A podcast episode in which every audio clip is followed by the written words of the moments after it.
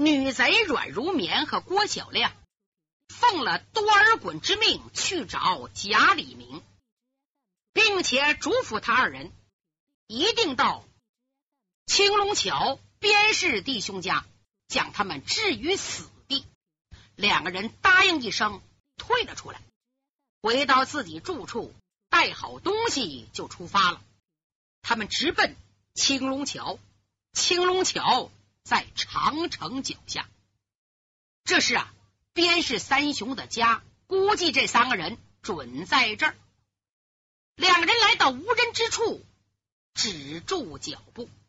郭小亮笑嘻嘻的贴近阮如棉身旁：“好姐姐，给我一点甜头吧，我想你都要想疯了啊！”别看阮如棉在多尔衮面前拿腔作调，其实啊，他也想偷偷尝尝这个比自己年轻好几岁的、又风流又俊美的男人新鲜。他伸出两只胳膊搭在了郭小亮的肩头，两人刚想亲热，就听身后有人说话，声音不大，听得清清楚楚。哼好一对不知廉耻的狗男女！我把你们两个撕碎了，喂老鹰啊！俩人一听，吓得亡魂皆冒，汗都出来了，因为他们知道，凡是敢惹他们的，必然大有来头，否则谁不知道铁指穿心和翠袖招魂呢？俩人急忙分开，往四下观看。说来也怪，分明身后有人骂，可转过身来没有人。哎呦，这是谁呀？郭小亮眼睛好使，一眼瞧见了，路旁的高坡上站着一个人。这个人呢，是个年轻的武生公子，身穿素罗花袍，正昂首望山，两只手倒背着。奇怪的是，现在是秋天了。这个公子手里拿着一把挺长的折扇，你想啊，郭小亮是五都山杀郭云普的抛侄，他能认不出来吗？来人正是一拆而变、身居高位的女魔王侯国英，可把他吓坏了，急忙扑上高坡，扑通跪在女魔王身后。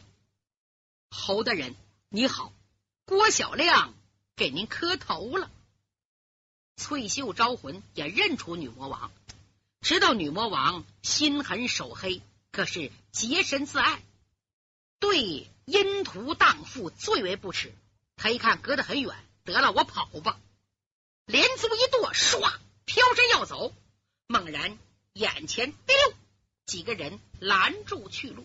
谁呀？秦岭四煞！站住！啊！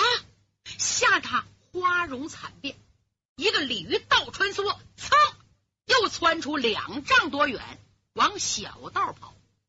就听对面有人说了一句：“站住，老夫在此。”他一瞧，哎呦，我的天哪！谁呀？面前站的正是五都山杀郭云普啊！在郭云普身后站着一个五短身材的人。柳如棉神魂皆飞呀，没办法，来到郭小亮身旁，扑通也跪下了。侯大人，我我给您磕头了。女魔王一转身，郭小亮，你太不成才了。你父亲、你伯父皆是有头有脸的人，你竟敢勾上翠袖招魂这个下贱女人！本都看在郭云普的份上，给你留个全尸。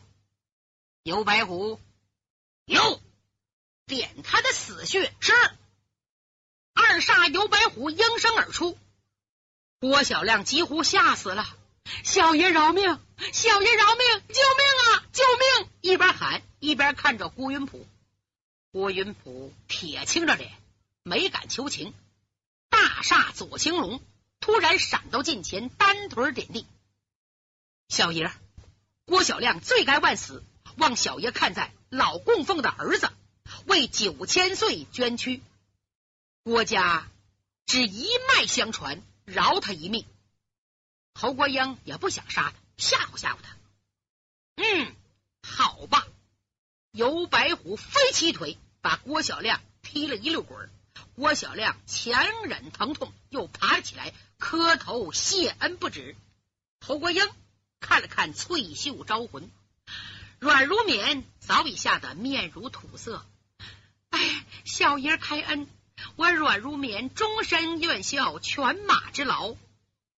女魔王心中一动，嘴中却骂：“我的左右皆奇才异能之士，能要你这个下贱女人吗？你有什么用？”翠袖招魂非常聪明，他一听女魔王的口音，知道保住自己这条命了，赶紧跪爬半步：“小爷，你叫我站着死，我不敢坐着亡。”只是小爷离开京都，远到此地，必有要事。嗯，别的我没什么用，可我对满洲还是人熟地灵。若是能为小爷效点微劳，死也瞑目。女魔王迟一下，嗯，我要想找一个人，你可有办法？哎呀，小爷，别说找一个人呐。就找一只麻雀也逃不过我的眼睛，请小爷明示。好吧，你滚起来，找个地方歇一下，然后我再告诉你我要找谁。哎，好啊，小爷，你要想休息啊，前边是青龙桥，正好歇脚。好，头前带路。是阮如棉站起来，看了郭小亮一眼，在前边领路。大厦吱啦啦打声呼哨，换来了女魔王那匹追风玉狮子白马，伺候侯国英上了坐骑，一起奔青龙桥方向。走在路上，侯国英才问郭小亮两国会猎的事儿。郭小亮从头至尾说了一遍。听到李明打出三枚烈焰弹，吓退多尔衮十万雄兵的时候。侯国英冷冷的一笑，哼，李明的诡计也只能蒙得住多尔衮这种蠢牛。我不听，咱们回头再说。信王会猎结束了，歇了一天，他带人回到长城脚下，临时扎下小帐篷，大家吃喝已毕，闲着没事儿。贾佛西突然问李明：“哎，李明啊。”你到底有几颗烈焰弹？大概就那三颗吧。哎，就三颗也不是我的，是我替 凤楼大哥保存的。我师傅一颗也没给我，就是这毒物神针，也没有毒物，也没有神针。凌云说：“不对呀，明明是长着六个手指的怪老人给我的，我一动没动，里边怎么能没东西呢？不会的。”五凤楼说：“肯定里边是空的。要知道，六指追魂一生光明磊落，素来以真功夫迎人，觉得用暗器不光彩，怎么能把那么样歹毒东西让给别人？不信，李明，你掏出来，你看看里边有东西没有？”李明打开红漆铁桶，往下一倒，果然里边什么也没有。大家都后怕呀，心想。全张烈银弹和这五毒神针镇住多尔衮，多尔衮要知道这铁桶是空的，烈焰弹没了，人家不能放我们走啊！会猎之后啊，信王觉得恶鬼谷的鬼族太粗野，就命李明婉言相谢，打发走了。鬼王鬼母跟他刚儿子曹玉商量好了，八月中秋节。叫他回去居家团聚，就这样洒泪而别。现在人少了，目标也小，好走。信王啊，非要看看长城守备不可。五凤楼不想叫他去，怎奈他出口为止，不能违抗，就去吧。也是该着有事。他想看看长城守备呀，这条路正好路过青龙桥，偏巧。天色将晚，如果不是天黑，也不会停留。天要黑了，得住一宿。进镇之后，五凤楼猛然想起来了，边氏三雄家就在这儿。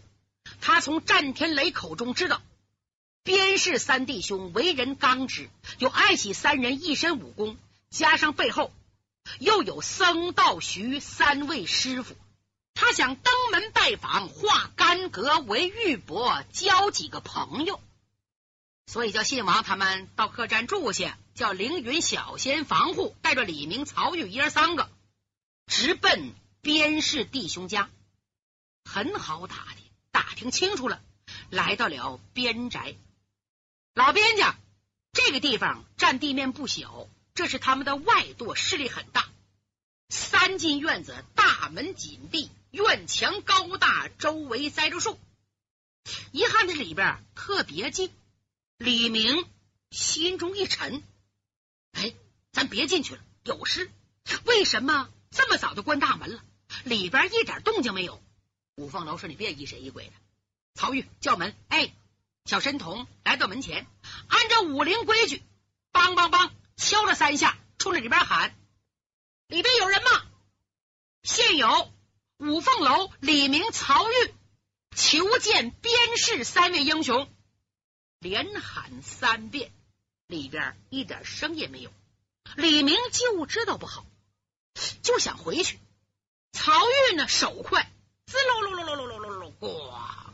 把大门推开了，门没插，不进也不行了，就这么跨门槛来到里边，边走边往左右观看，走了两进院子，空无一人。哎呀，不好！五凤楼也知道情势不妙，刚想走，猛然蹭蹭蹭，窜出有二三十人，呼啦，把三个人打了包围。紧跟着，高挑灯笼火把亮如白昼，眼前站着三个人，正是边成龙、边成虎、边城豹。这三个人呢，目光炯炯，集中到缺德十八手李明身上。五凤楼这个人本来宽厚仁和，这次有点发火了，心想：我是登门拜访，干嘛这么对待呀？拿当仇敌呀？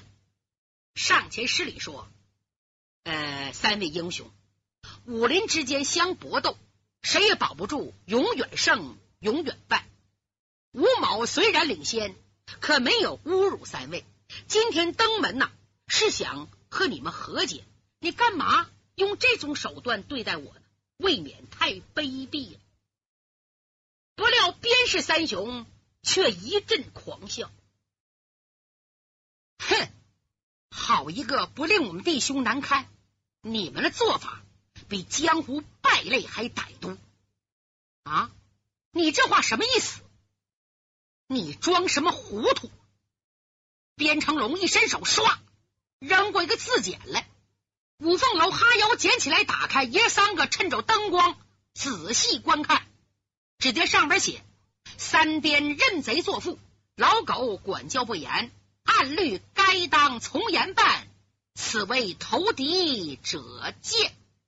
字迹啊，还真像李明所写，口气像李明所说。下边落款李明。三个人看罢，不由得倒吸口凉气呀！哎呀，这谁呀？用这种手段陷害李明，办法也真高明。这个人不光熟悉关外会猎的一切经过，这首西江月的口气也惟妙惟肖，哭似李明。五凤楼知道事情糟透了，但他抱有一线希望，忙问令尊大人现在情况如何？边成龙一脸悲愤呐，猛一挥手，掌灯。只见唰，正面厅堂亮起灯光。大门开着，正中间软榻上放着一具尸体。不用说，这是三边的年迈老妇。这个人呐，不会武艺，是个大夫，在关外悬壶济世的名医，叫边天鹏啊。这人很有威信。五凤楼也被惊得倒退三步。边成虎亮出单刀，奔着缺德十八手李明劈了下来。这一刀要报杀父之仇。李明身形一晃，五凤楼高喊：“住手！等一等！对令尊惨死，我们深表痛切。为先天无极派的名义作保，我兄弟绝不是杀人凶手。我再重申前言，我们不是凶手。这么办行不行？容我查清情况。”替令尊报仇，你们看如何？老三边城报都要疯了，不劳费心，查什么呢？眼前有活证，有人看见。他一回头喊了一声：“蝙蝠！”哎，老奴在，过来，你来认一认，你看是谁杀的我父亲？哎，老奴认识，我认识。紧跟着来个老家人。站在当场，瞧了瞧这仨人，用手一指李明，就就是这个恶贼，不会错。三位少主人，可要替老太爷报仇啊！可怜他老人家行善一生，把落个断头冤魂呐！说到这儿，都要昏过去。五凤楼最后一线希望也破灭。开始啊，他认为是仇家借刀杀人，刘奸陷害。今天一看老管家气成这样，绝非是假装。哎呀，难道有第二个李明吗？李明没离我身旁啊！这是李明反倒心平气和。三位，令尊果真是我李明所害，我绝不能再到这儿来。可是我怎么说也洗不清干系。我只求一个条件，什么条件？给我半月期限，如弄不清此事，抓不住真凶，我准在令堂的灵前自裁抵命。不知三位能否应允？边成龙还没搭话，他的两个兄弟可不干了，手握钢刀啊，唰，把李明前后给逼住。就在这阵儿，有人说话。三位师太爷到，紧跟着像一溜风一样前后进来三个人。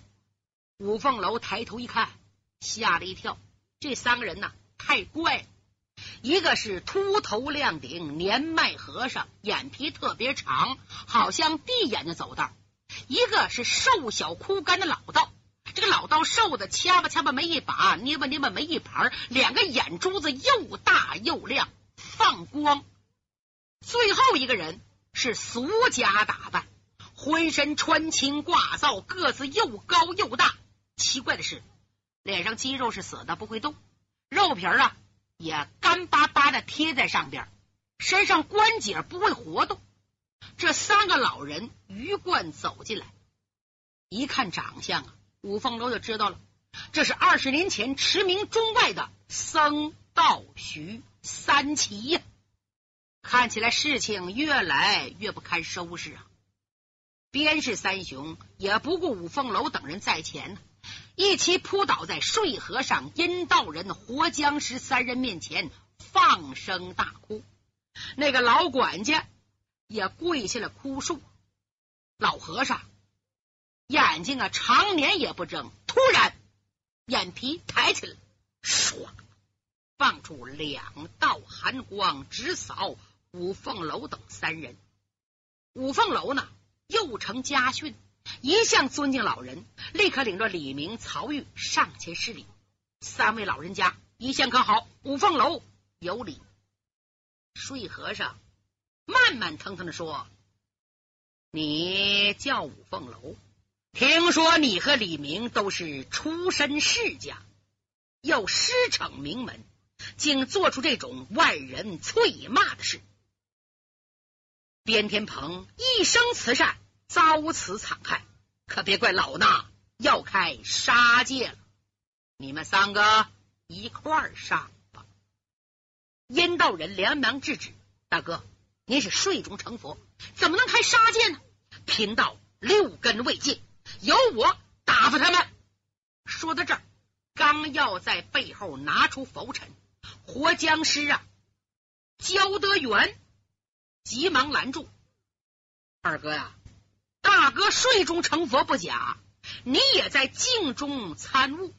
小弟我是俗人，还是我来吧。说着，向三个人逼了过来。说心里话，五凤楼同情三边的父亲死的太惨，正琢磨怎么办呢。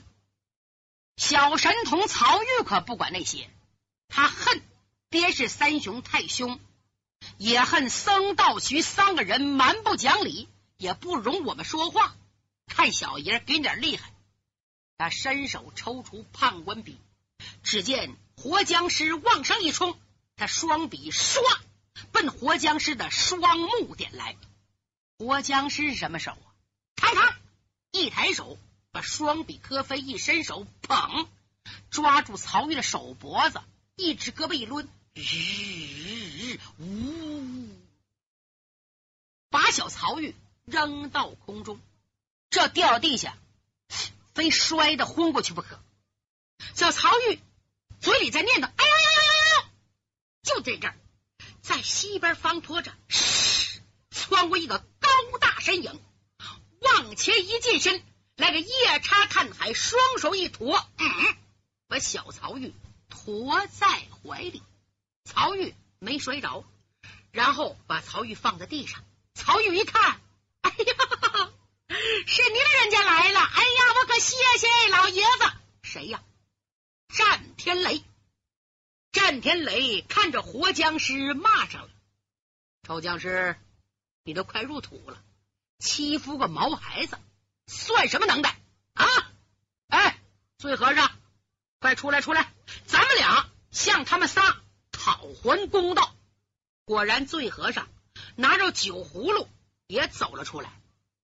老伙计，别骂了，今天对咱俩不利呀。他们是三个，咱们是两个。仨打俩，怎么？你害怕了？你要害怕，一旁喝酒去。看我的！局势一变，李明上场。这回啊，他一改往日的油嘴滑舌，正装其事的深施一礼。三位老人家，你们对我们弟兄还真有点了解，可并不全面。我李明面对多尔衮十万铁甲军，尚且不惧。何惧几个寻仇的人？不过首先呢，得弄清是非，到底谁是真凶。我要这么下作，堂堂六阳毒煞不会要我给他当儿子。我还是那句话，人确实不是我杀的。你给我半个月期限。你们如果不相信，那就没办法了。你们随便吧。活僵尸焦德元还是面无表情的说。哼换了别人，我们就答应。对你这个出了名的缺德小子，我们不敢相信。他说的也有道理。李明是出了名的缺德十八手，人见愁，素以诡诈多智，远播于世，怎么能取信于人呢？何况明明老管家蝙蝠亲眼目睹，还能假吗？这阵儿六阳毒煞战天雷不干了，哎。千刀杀的活僵尸，你敢诬陷我干儿子？我告诉你，我就不让！说着，他举起手掌向活僵尸焦德元拍了下去。焦德元性高气傲，虽然惧怕战天雷，事情挤到这儿了，不能不还招，急忙一掌迎了过去。双方手掌一合，砰，各自。退了一步，战天雷喊了一声：“好，再来一下！”呜，砰！两人又各退一步，哈哈，真过瘾呐！再来一次，嗨！战天雷打出兴致，当时啊，一运真气，呵，衣服都胀起来，毛乎乎的巨掌又挥了过来。活僵尸这次竟站成马步，举掌相迎。双掌碰在一起，砰的一声，战天雷连退四步才站稳，活僵尸却退了五六步，勉强站住，胸口一起一伏，好像心血翻腾。战天雷高兴啊，哈哈，好个活僵尸！这是名不虚传，俺老战十年后出山以来是第二次遇见跟我对三掌的人，第一次是江建臣，第二个就是活僵尸。来，咱们再对一掌。这时，旁边有人高颂道号：“无量天尊，战天雷，我来会你。”